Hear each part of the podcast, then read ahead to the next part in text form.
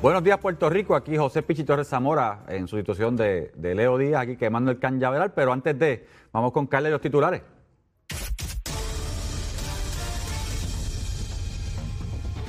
Buenos días, soy Carla Cristina informando para Nación Z Nacional. De inmediato los titulares. La acción legislativa se reanuda hoy con vistas públicas sobre pensión alimentaria, acceso a información, incentivos para microempresas y un conservatorio sobre el desarrollo económico, la creación de empleos, la otorgación de permisos y el sistema contributivo. Y de otra parte, el vicealcalde de Atillo, Carlos Román, se convirtió ayer en el nuevo alcalde de la ciudad ganadera tras dominar ampliamente la elección especial celebrada luego de que a finales de marzo José Cheli Rodríguez confirmara que dejaría la poltrona municipal por razones de salud. Y por otro lado, una veintena de organizaciones sindicales se reunieron ayer para conmemorar el Día Internacional de la Clase Trabajadora en el que exigieron que el gobierno atienda y mejore los servicios de salud y educación y que apruebe una reforma laboral que incluya un salario justo y un retiro digno.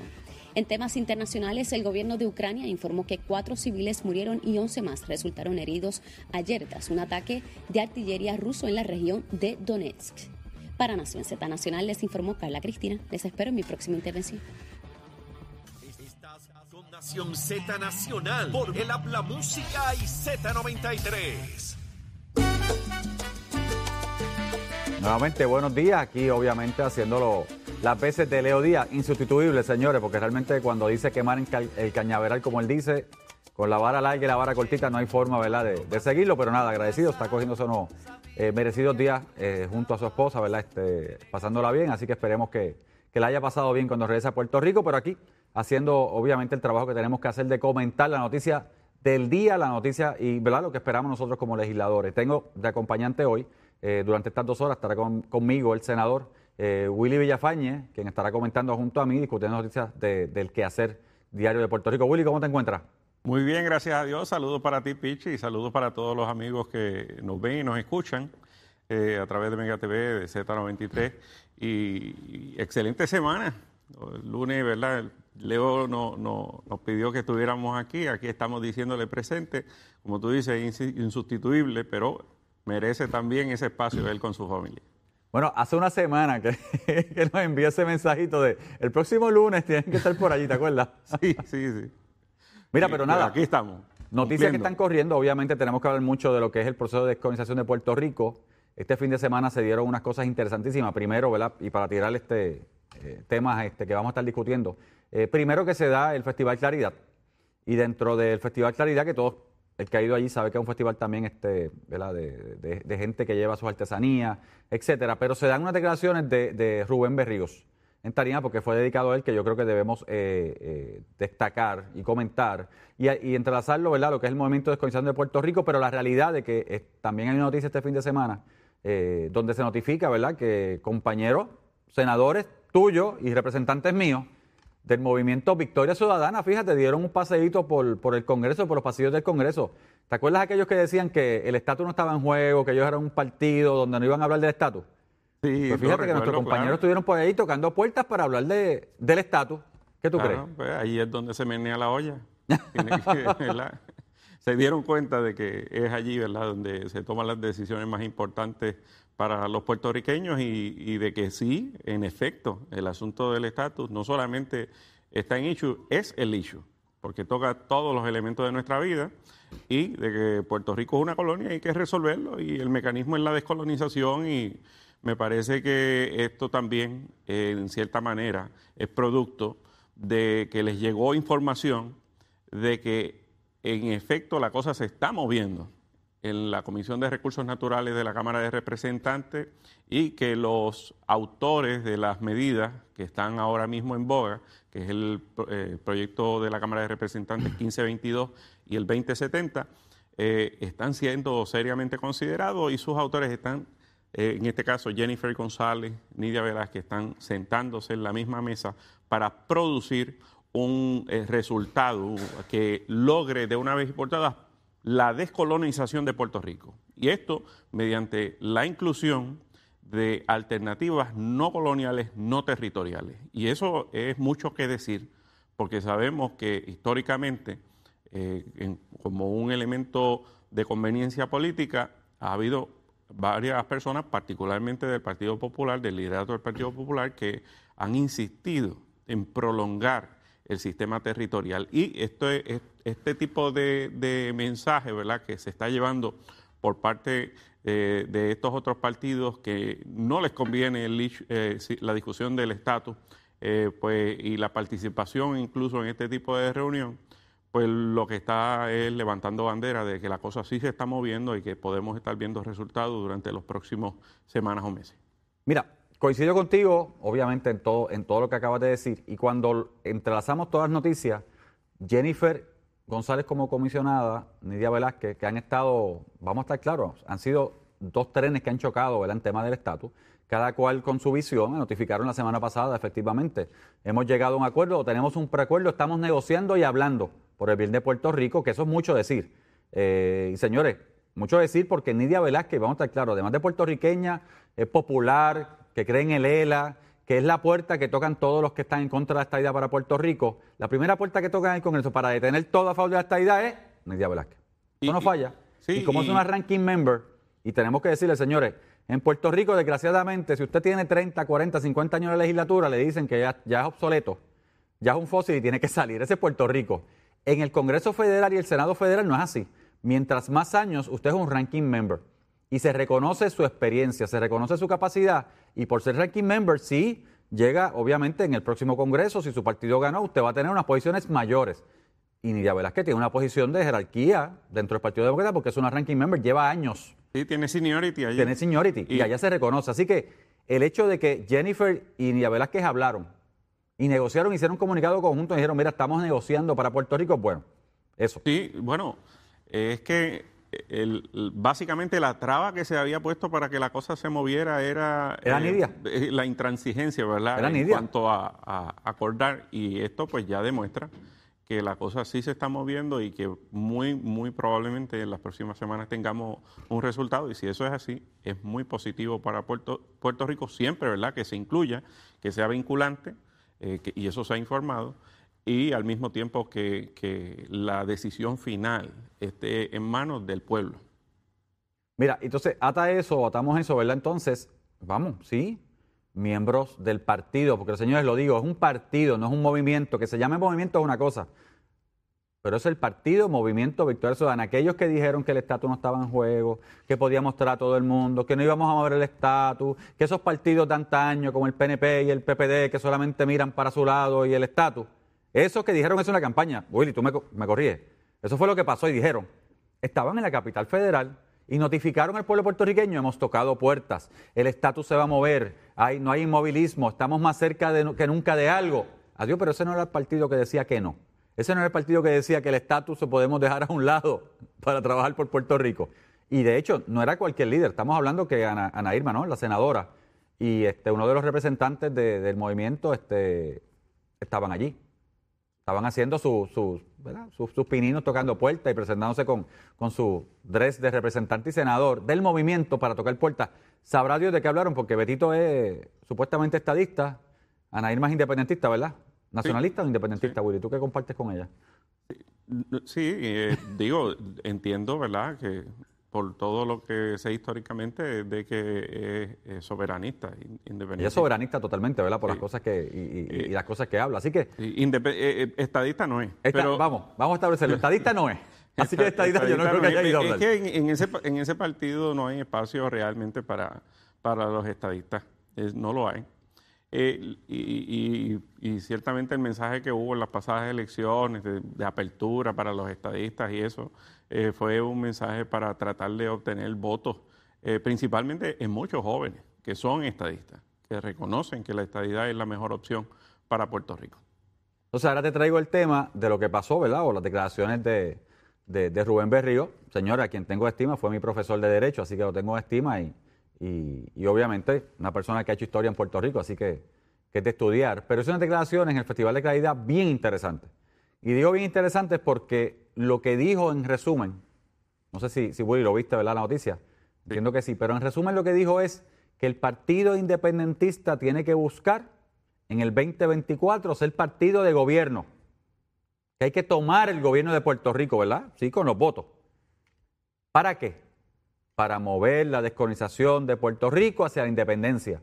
Nuevamente, hay que tomar el control del gobierno de Puerto Rico, hay que ganar en el 2024. Los independentistas, ¿para qué? Para mover la descolonización de Puerto Rico hacia la independencia.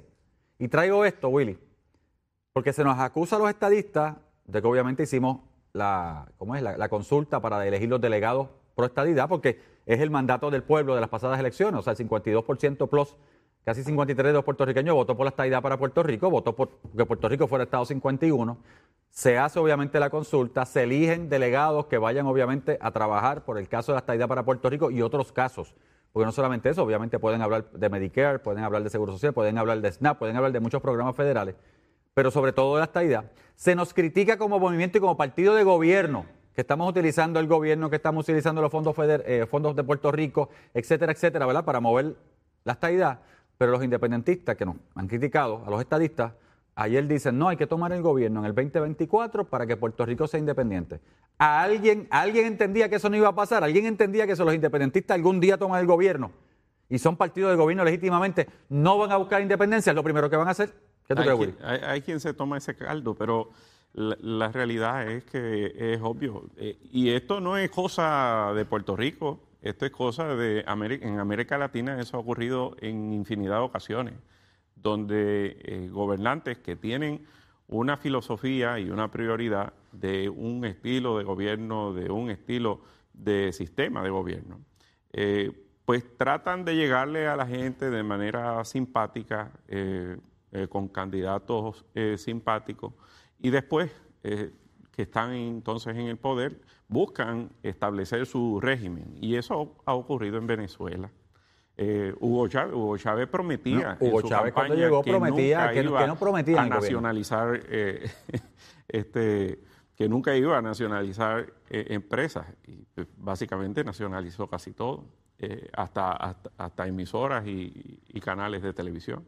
En, Nicaragua ocurrió lo mismo. En Cuba, en, los años, a finales de los años 50. En Chile está ocurriendo eh, actualmente. Y este tipo de, dinámica, pues a mí no me sorprende. Pues tú los has visto, ellos no esconden las fotos eh, abrazándose con Nicolás Maduro. Ellos no le, no le esconden. Ellos se declaran socios de, de ese tipo de sistema hasta cartas le envían eh, firmándolas y, criticando a los que protestan contra esos sistemas. Bueno, si alguien se come el cuento de que eh, un gobierno eh, con un gobernador independentista no va a promover el que Puerto Rico se separe de los Estados Unidos. Mire, al otro día emito una orden ejecutiva declarando la independencia. ¿En qué cabeza cabe que eso no, no ocurriría. Bueno, si, tienen la oportunidad, primer turno al bate, ¿qué tú crees que quieren hacer? Dar un honrón, ¿verdad? Claro. Dicen que el que está en el bench, que nunca, que nunca han sacado, lo primero que van a hacer, le tira al barrecampo a ver si doy honrón y me toman en consideración. Sí, al, otro día, no, que al otro día, ese mismo día por la noche. No la adelanta de la las elecciones para ahí estar filmando a la medianoche. Mira, ese mismo día por la noche, lo primero que van a decir es que cada voto contado a favor de X candidato fue un voto a favor de la independencia.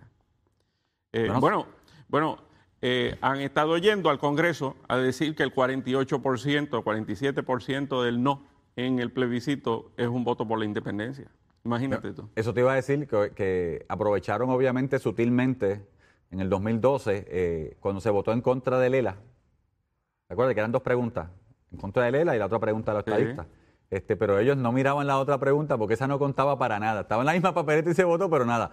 Pero los que votaron en no, no quieren el ELA y son pro independencia. Que es lo que tú dices, me, gustaría que hubiera un, plebiscito de independencia, sí o no. Fíjate que yo siempre, dentro del partido, este, yo siempre he traído la, premisa que la primera, si viniera una consulta de, ahora que Jennifer está negociando con Nidia, a mí me gustaría que la primera consulta, fíjate, no fuera fuera independencia sola. Yo no tengo problema con eso, que, votaran por la independencia y dijeran, ¿quiere ser independiente?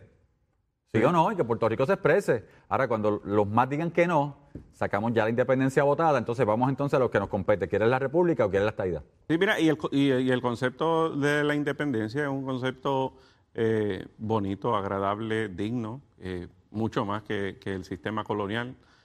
pero de hecho Estados Unidos es una república, es una, es una, federación, pero es, una, eh, es un sistema republicano de gobierno eh, y es independiente. Y entonces, ¿verdad? el, el, mecanismo de la estadidad es, es alcanzar la independencia mediante la Federación Americana. Pero la experiencia que tienen múltiples eh, naciones alrededor del mundo que tienen una población similar a la de Puerto Rico, un territorio similar al de, al de Puerto Rico, es que terminan siendo eh, colonia por carambola de, otra potencia mundial, porque necesitan la dependencia comercial, ¿verdad?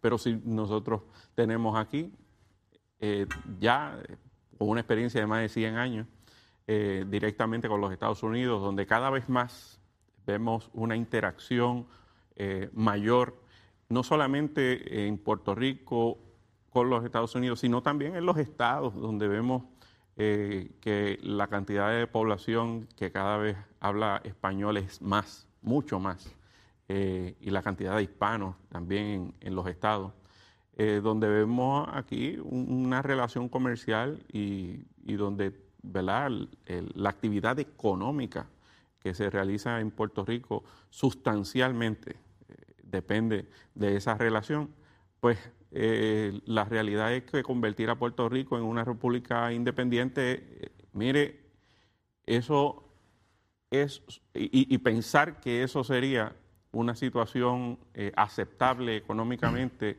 para los puertorriqueños, eso es soñar con pajaritos preñas. Mira, yo personalmente siempre he dicho, o sea, yo no tengo problemas este, en términos de la independencia de la estadidad.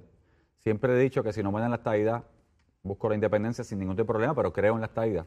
Eh, y siempre he dicho que si algo distingue al Partido Independiente y Partido Estadista es que van de frente.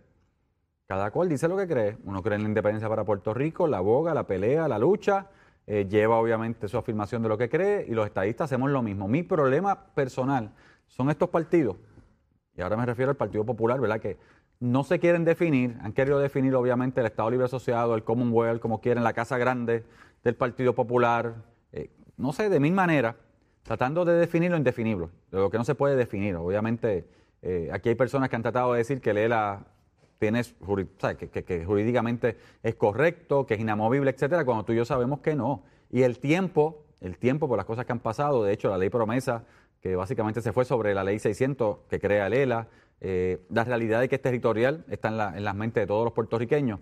Ese es mi problema, o los partidos disque emergentes, estos partidos nuevos que no quieren tocar el hecho del estatus, sabiendo que es el hecho principal de Puerto Rico, eh, quieren abogar votos, quieren buscar votos, quieren gobernar, pero sabemos que la mayoría son independentistas soberanistas. Punto. Y de igual manera, si se sientan allí, van al turno al bate, lo mismo, salen del bench, primera, primera y única oportunidad que van a hacer un honrón, van a buscar independencia porque es lo que creen en su corazón y están allí, cuando tú lo miras, esa amalgama de personas para buscar eso. O partidos como Dignidad que dicen, no, somos conservadores, pero no vamos a hablar de estatus. Somos conservadores en esto, pero no vamos a hablar de estatus. Somos conservadores en aquello, pero no vamos a hablar de estatus. Ese es mi problema. O sea, que en el hecho que es el, principal para Puerto Rico, el hecho de la definición de Puerto Rico, no queremos hablar. Hay ciertas personas que no quieren hablar.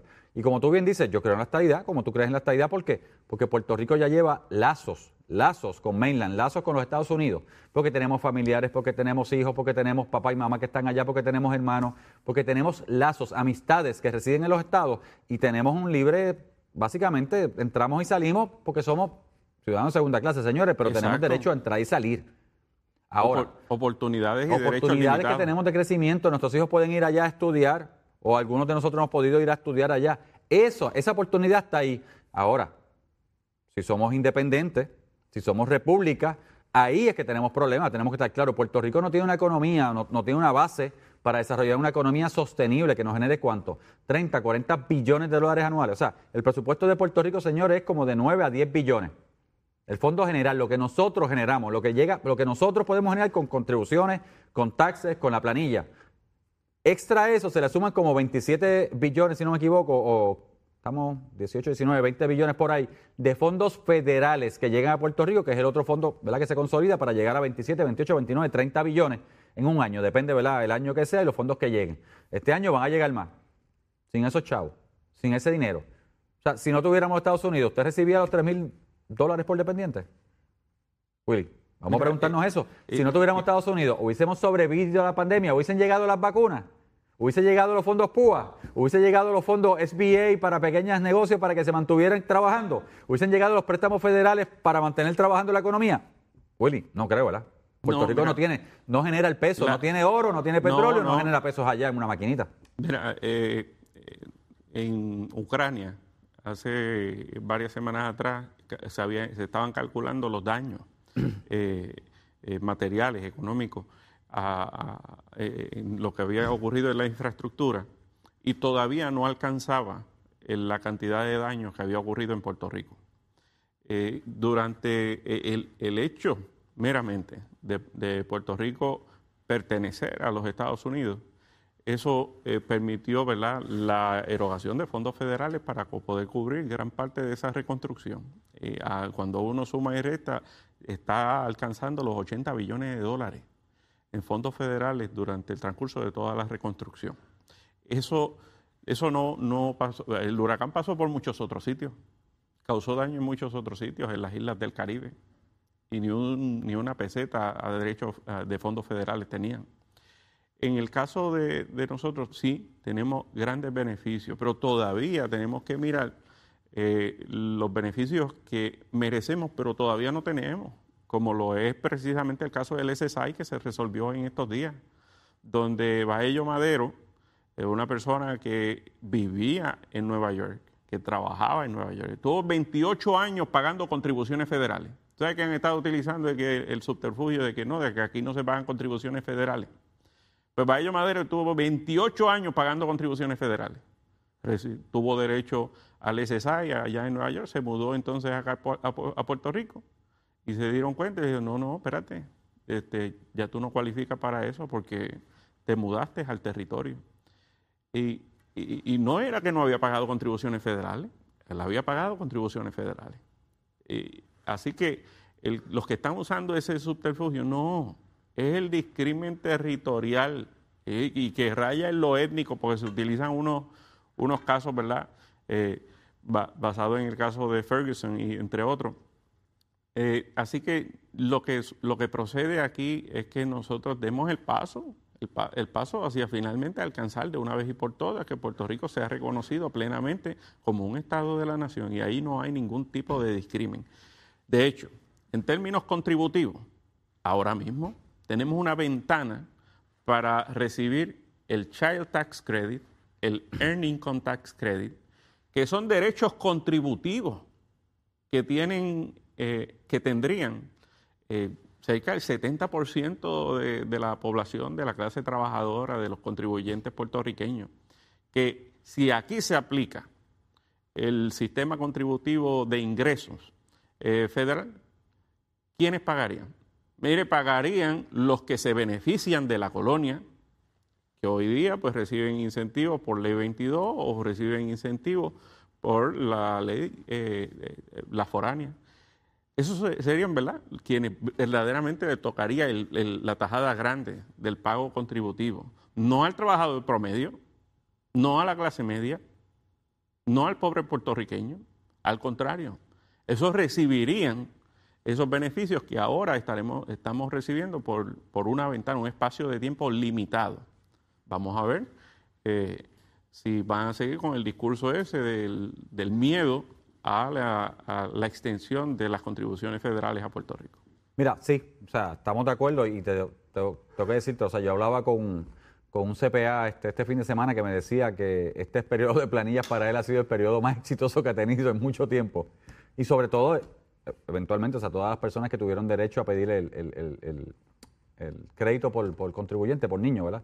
Este, que lo reclamaron legítimamente, así que sí, él hizo negocio, como todos los puertorriqueños, usted recibió su dinero, lo está por recibir, y obviamente se movió la economía en Puerto Rico, porque lo que está entrando a Puerto Rico son muchos millones, señores, y lo que va a entrar a Puerto Rico son muchos millones para la economía de Puerto Rico en ese sentido, pero nuevamente lo tenemos porque alguien lo legisló, lo tenemos porque alguien nos dio una dádiva, no porque necesariamente Puerto Rico lo- lo tenga derecho a, eh, que es lo que estamos eventualmente buscando con la estadidad. Y todo el mundo siempre dice, no, ustedes los estadistas lo que hablan es de dinero. Sí, hablamos de dinero porque una de las condiciones para ser Estado, ¿verdad? O una de los resultados de ser Estado es que vamos a tener lo que nos toca por derecho. Como tú bien decías, o sea, la Vallejo El caso que, bajó, simplemente él, él, pagó contribución, él tenía su derecho, él lo cobraba. porque lo cobraba? Porque se muda a Puerto Rico y lo sigue cobrando, es que viene el caso. ¿Y qué dijeron? Básicamente, sí, son territorios, sí podemos discriminar, lo sentimos, pero vamos a discriminar. Eso es lo que dijeron. Eso es lo que dijeron, no busquen más porque vamos a discriminar. Dependemos entonces de que Biden, el presidente y el gobierno federal haga una concesión en una ley para hacer la diferencia y que nos llegue el, el el seguro suplementario, a los puertorriqueños, que son muchos los puertorriqueños, señores, los que se benefician. Y como tú lo digo, siempre lo he dicho, aquí siempre, los que no creen en la estabilidad siempre dicen, no, no, pero vas a pagar contribuciones, pero vas a pagar contribuciones, pero vas a pagar contribuciones federales. Bueno, las contribuciones federales hay que pagarlas, porque es una realidad. Pero si Puerto Rico la media de la persona promedio está por debajo de la media de la persona promedio eh, pobre en Estados Unidos, o sea, estamos por debajo del debajo del estado más pobre. No vamos a pagar contribuciones la mayoría de puertorriqueños en lo que Puerto Rico echa para adelante. Así que me están pidiendo una pausa y vamos a una pausa y vamos ahora con Carla Cristina.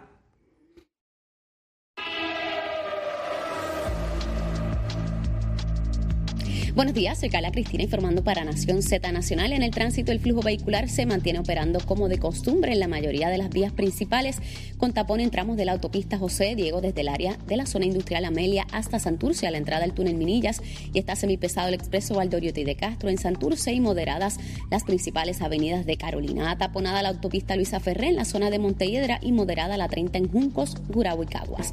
Más adelante actualizo esta información. Ahora pasamos con el informe del tiempo.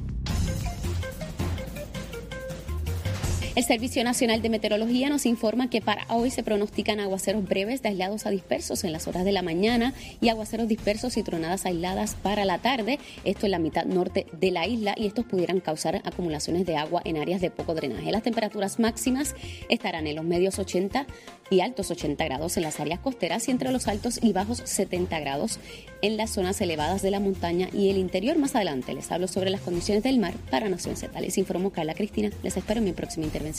Precision Health Centers es un centro de salud multidisciplinario con alrededor de 30 años en la industria de la salud, siendo una compañía netamente puertorriqueña con servicios en toda la isla y en Estados Unidos. Estamos comprometidos con nuestros pacientes. Ofrecemos servicios de audiología, terapia física, terapia de mareos y vértigo, patología del habla y lenguaje, terapia del habla y lenguaje, terapia ocupacional, quiropráctica y medicina naturopática. Precision Health Centers, ahora con más servicios para su salud.